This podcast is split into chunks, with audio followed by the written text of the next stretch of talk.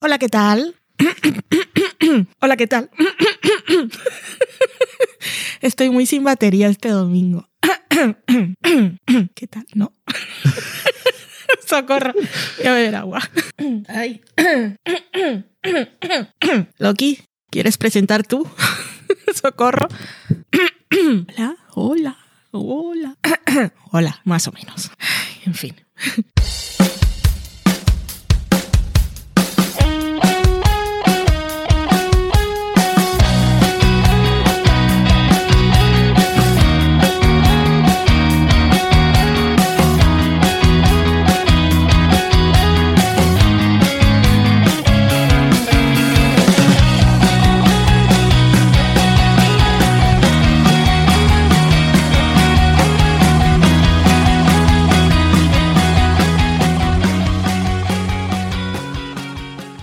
¿Qué tal? Les damos la bienvenida del sofá a la cocina, ese programa digital del internet en el que unas personas hablan, siendo esas personas yo misma, que soy Valen.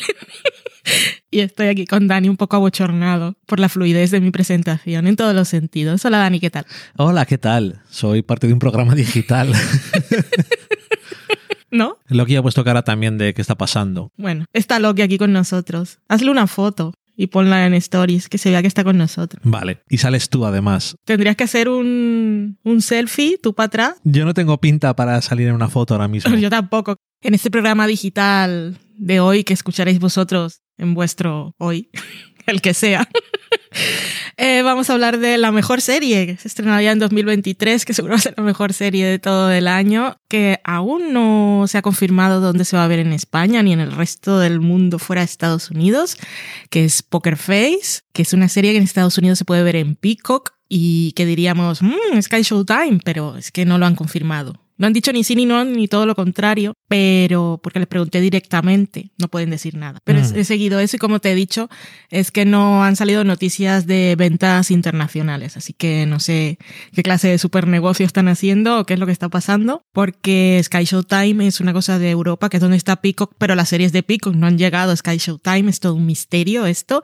Esperamos que llegue muy, muy, muy, muy pronto, pero queremos hablar de ella porque es que está genial.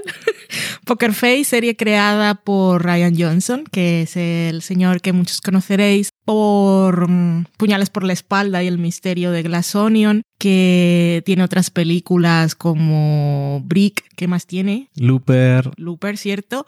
de las Jedi. Y es que ha hecho de todo. ¿De las Jedi? ¿No se llamaba así? ¿Se llamaba así?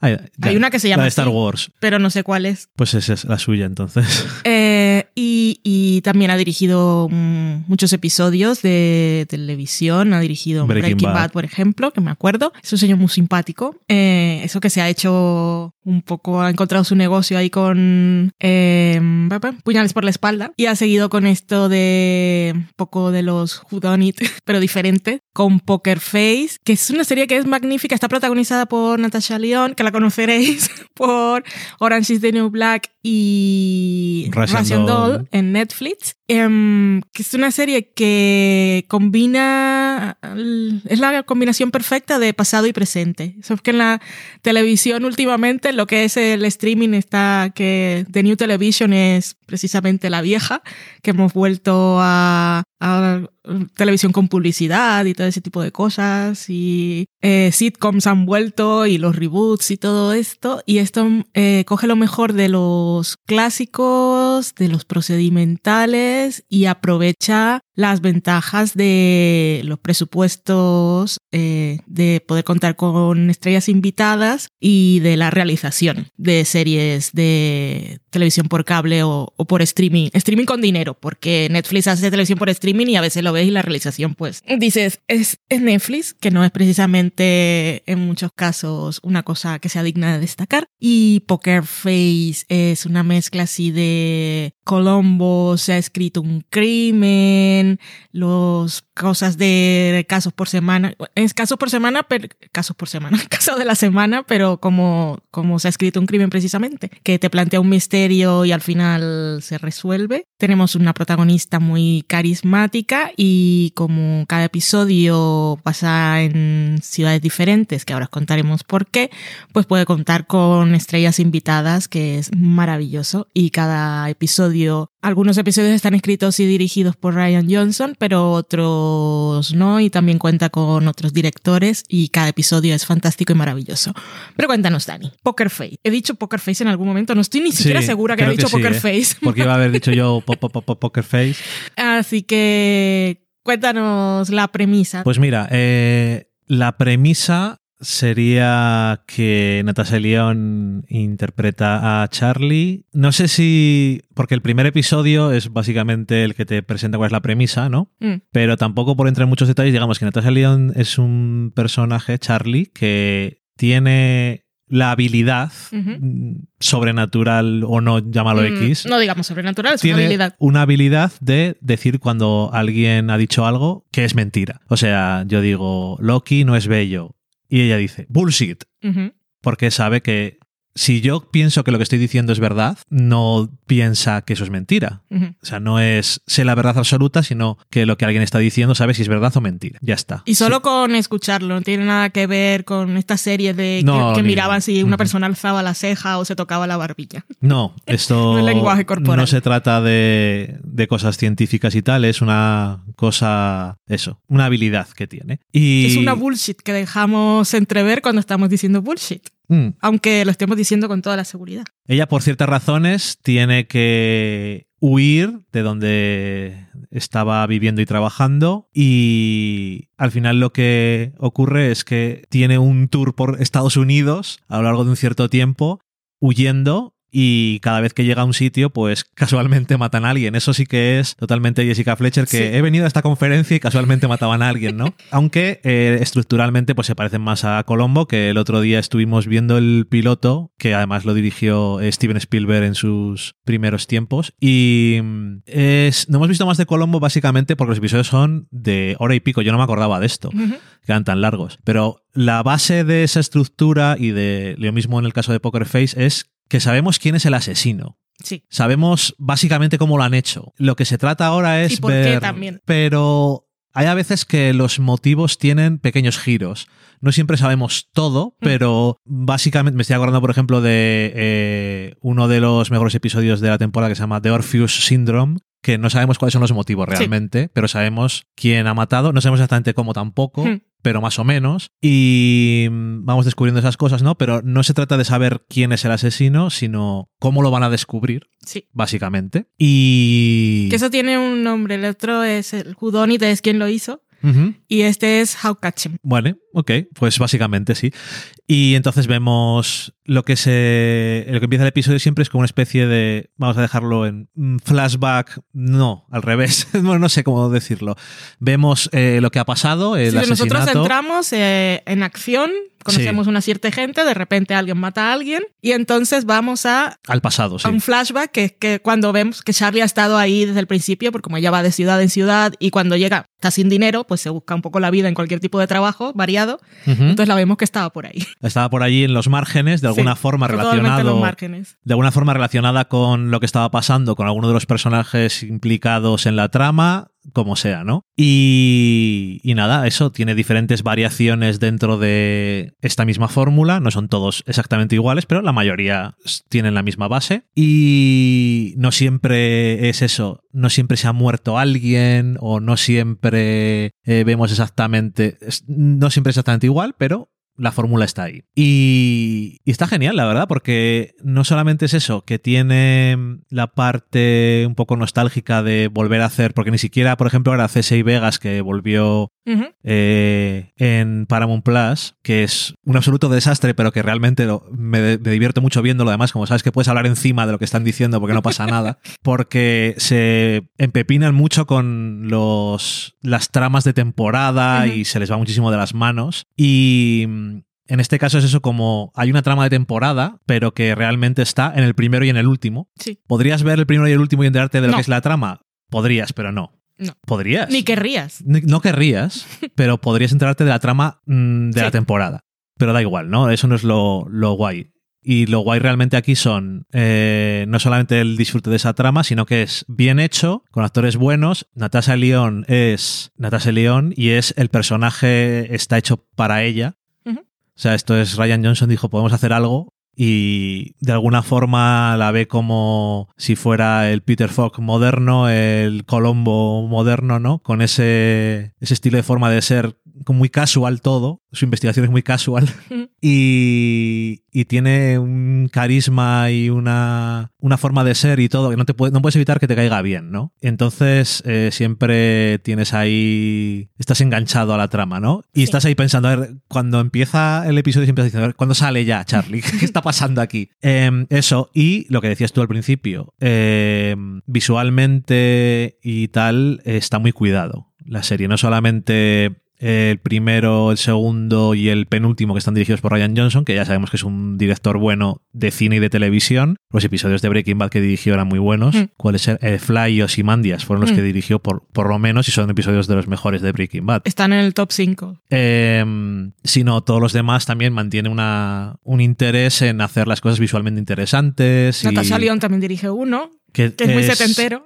que es muy setentero y es. Puedes argumentar que es el mejor de la temporada también. Sí, es bastante, bastante guay. También lo co-guioniza ella. Sí, sí. Eh, y no sé, es, es un disfrute. O sea, tú cuando te pones los episodios, ahora que ya se ha terminado, cuando aparezcan en algún sitio en España, como decías tú al principio, entendemos que en Sky Showtime, pero a saber, eh, pues va a estar entera. La pondrán entera, digo Sí. yo, ¿no? Y, y podréis descubrirla, el, el placer de verla, porque es como. A pesar de tener mucha oscuridad y porque hay muchos asesinatos, pero sobre todo no es tanto el asesinato como muchas veces las, las razones y, y lo que le pasa a la gente, ¿no? Eh, y la trama horizontal, que es bastante también un poco así chunga, ¿no? Pero es como un lugar feliz, a pesar Sí, sí, de sí. eso. No pero sé. como era Jessica Fletcher, Eso también sí, pero. que, que le falta acabar con la sonrisa congelada que acababa, se ha escrito un crimen, porque es eso, al final se resuelven, siempre se resuelve, eh, siempre ella identifica quién es el asesino, a veces queda la gente un poco que ya vendrá el karma o algo así, o quedas tú torturado sabiendo lo que ha pasado. No siempre llega, no, no llega la policía Sí, y atrapa. es. no- no- bueno, no- ella, está huyendo y tampoco le interesa a la policía, por y cierto. esto que a diferencia de Colombo, ella no es detective ni tiene la obligación de resolver ningún caso. Lo que pasa es que Natasha, el personaje de Charlie, seguramente Natasha León, es el tipo de persona que yo nunca podría ser, que es es de que le gusta hablar con la gente y la gente se siente cómoda hablando con ella y con todo tipo de gente. Y entonces ella llega eh, todo tipo de trabajo, cualquier tipo de persona y siempre y- y se interesa. Es, es- tiene una curiosidad Sí, innata. Entonces es una persona con la que es agradable estar y si- de algún casi todos los, los casos en los que está las personas que mueren son la buena gente. Sí, claro, entonces ella tiene una afinidad Sí. por la gente buena. Mm. Entonces, pero claro, por- no solamente por la gente buena, sino que como tiene esta habilidad, Mm. La gente que no le dice mentiras gravita hacia ellas y eso de alguna forma también te lleva a la gente que es buena gente, ¿no? Mm. Y entonces no se puede, dice, ha pasado algo y no puede decir, me voy porque no me puedo meter en esto, no. La curiosidad también la lleva y un poco el sentido de justicia. De sentido de justicia, porque a veces debería huir inmediatamente y sin embargo dicen, no puedo pero no dejar puedo, esto así. no me puedo contener. Y otras veces no puede. Sí. Y, y, y, y ¿qué iba a decir que es guay también? Ah, que aprende algo en todos los sitios en los que está y de todas esas personas con las que convive durante un tiempo trabajando. Siempre aprende algo que luego la vemos que puede utilizar en, en un caso posterior, lo cual es muy guay. Y lo de que tiene la habilidad, ella nunca usa esa habilidad para hacer algo tan directo como preguntarle, aunque alguna vez sí, pero que ella no resuelve los casos preguntándole a la persona sospechosa, ¿has matado a no sé quién? Y entonces, bullshit, has dicho que no, y es sí, sino que siempre, eh, siempre termina identificando a algún sospechoso porque miente sobre algo estúpido. Y sí. ahí es como pilla los bullshit. O Es la cosa de- Incluso hay un, hay un episodio en el que la persona que cometió el crimen sabe que ella tiene esa habilidad. Y entonces ves cómo intenta no caer nunca en la trampa, o sea, no decir nada que lo pueda implicar. Y aún así, en el momento más inofensivo, lo veía. es porque es ¿por qué mentirías sobre esto Sí. cuando no hace falta? Y luego es muy curioso ver las interacciones de Charlie con personajes que saben de su habilidad Sí. y que saben que es cierta y escuchar cómo está escrito el diálogo. Y está, sí, yo me, yo me emociono cuando estoy ahí. O cuando sé cuál es, aunque la persona lo sepa o no, estás ahí a ver, "Ah, hostia, qué, qué bien lo ha hecho. ahí no Sí. puede pillar porque eso es verdad o no ha mentido. Y estás ahí esperando a ver cómo cae. Pero cuando la persona lo sabe es más como, "Uf, uy, ¿cómo va a caer? Sí, porque a veces alguien puede haber matado a alguien y decir, "Mm, no me alegro de que esto Exacto. haya acabado así. Ujú. Y es correcto. Y No es estoy verdad, mintiendo. no querían haber llegado a eso, pero lo hicieron. Y no es mentira. Mm. Todo ese tipo de cosas, pero siempre como muy... Yo no sabía X, aunque sabías otra cosa. Yo no sé qué y está... No sé, está Como- guay. Como a veces que está el caso que ya piensan que, que el caso se ha resuelto de otra manera y ella está por aquí recogiendo una flor del suelo y alguien está hablando a su espalda y de repente dice no sé qué, dice hostia, bullshit. Siempre es bullshit. Sí. Mola, mola, mola. Está muy bien la serie, es eso. Ese entretenimiento puro está muy bien hecha y es que Charlie es adorable. Y el final mola un montón, o sea, serie del año. El, además, en el último episodio, eh, eso que tiene que hacer, cerrar la temporada y ha sido renovada para una segunda, Hmm. eh, decir cómo va a continuar. Eh, bueno, tiene eso y tiene muchas cosas que hacer y yo creo que Ryan Johnson, que hace el guion, eh, consigue hacer más cosas de las que normalmente podrías hacer haciéndolo bien, porque cierra la trama horizontal, pero también cierra una cosa que pasa en el primer episodio, que podían no haber cerrado, empieza la segunda temporada, eh, bueno, no sé, eh, rellena huecos de personajes que no habíamos visto Sí. hacer, que estaban haciendo, eh, hace un montón de cosas que no, no, normalmente no puedes hacer todo. Sí. Porque quien mucho abarca poco aprieta, ¿no? Y, pero aquí de ver- la verdad es que es genial. Pues Poker Face nos ha encantado, esperamos que llegue pronto a España y eso en cuanto tengáis la oportunidad de la forma que prefiráis y os sea más cómodo eh, de verla, es que la vais a disfrutar seguro. Y con eso acabamos el programa de hoy. Muchas gracias por venir. Hasta adiós. Adiós.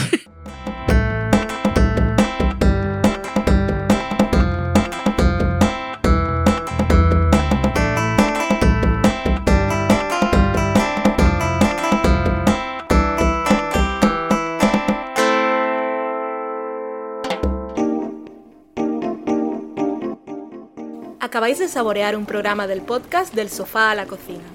Para prepararlo hemos usado los siguientes ingredientes. Un Dani, una Valen y una licencia Creative Commons, reconocimiento no comercial compartir igual.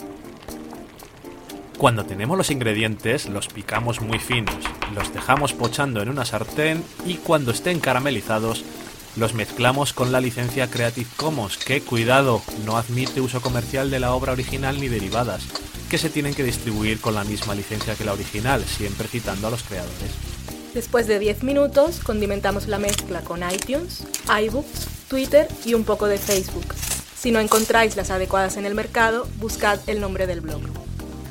A continuación, introducimos en el horno y, después de 30 minutos, lo servimos aderezado con música distribuida con licencia Creative Commons a través de Jamendo.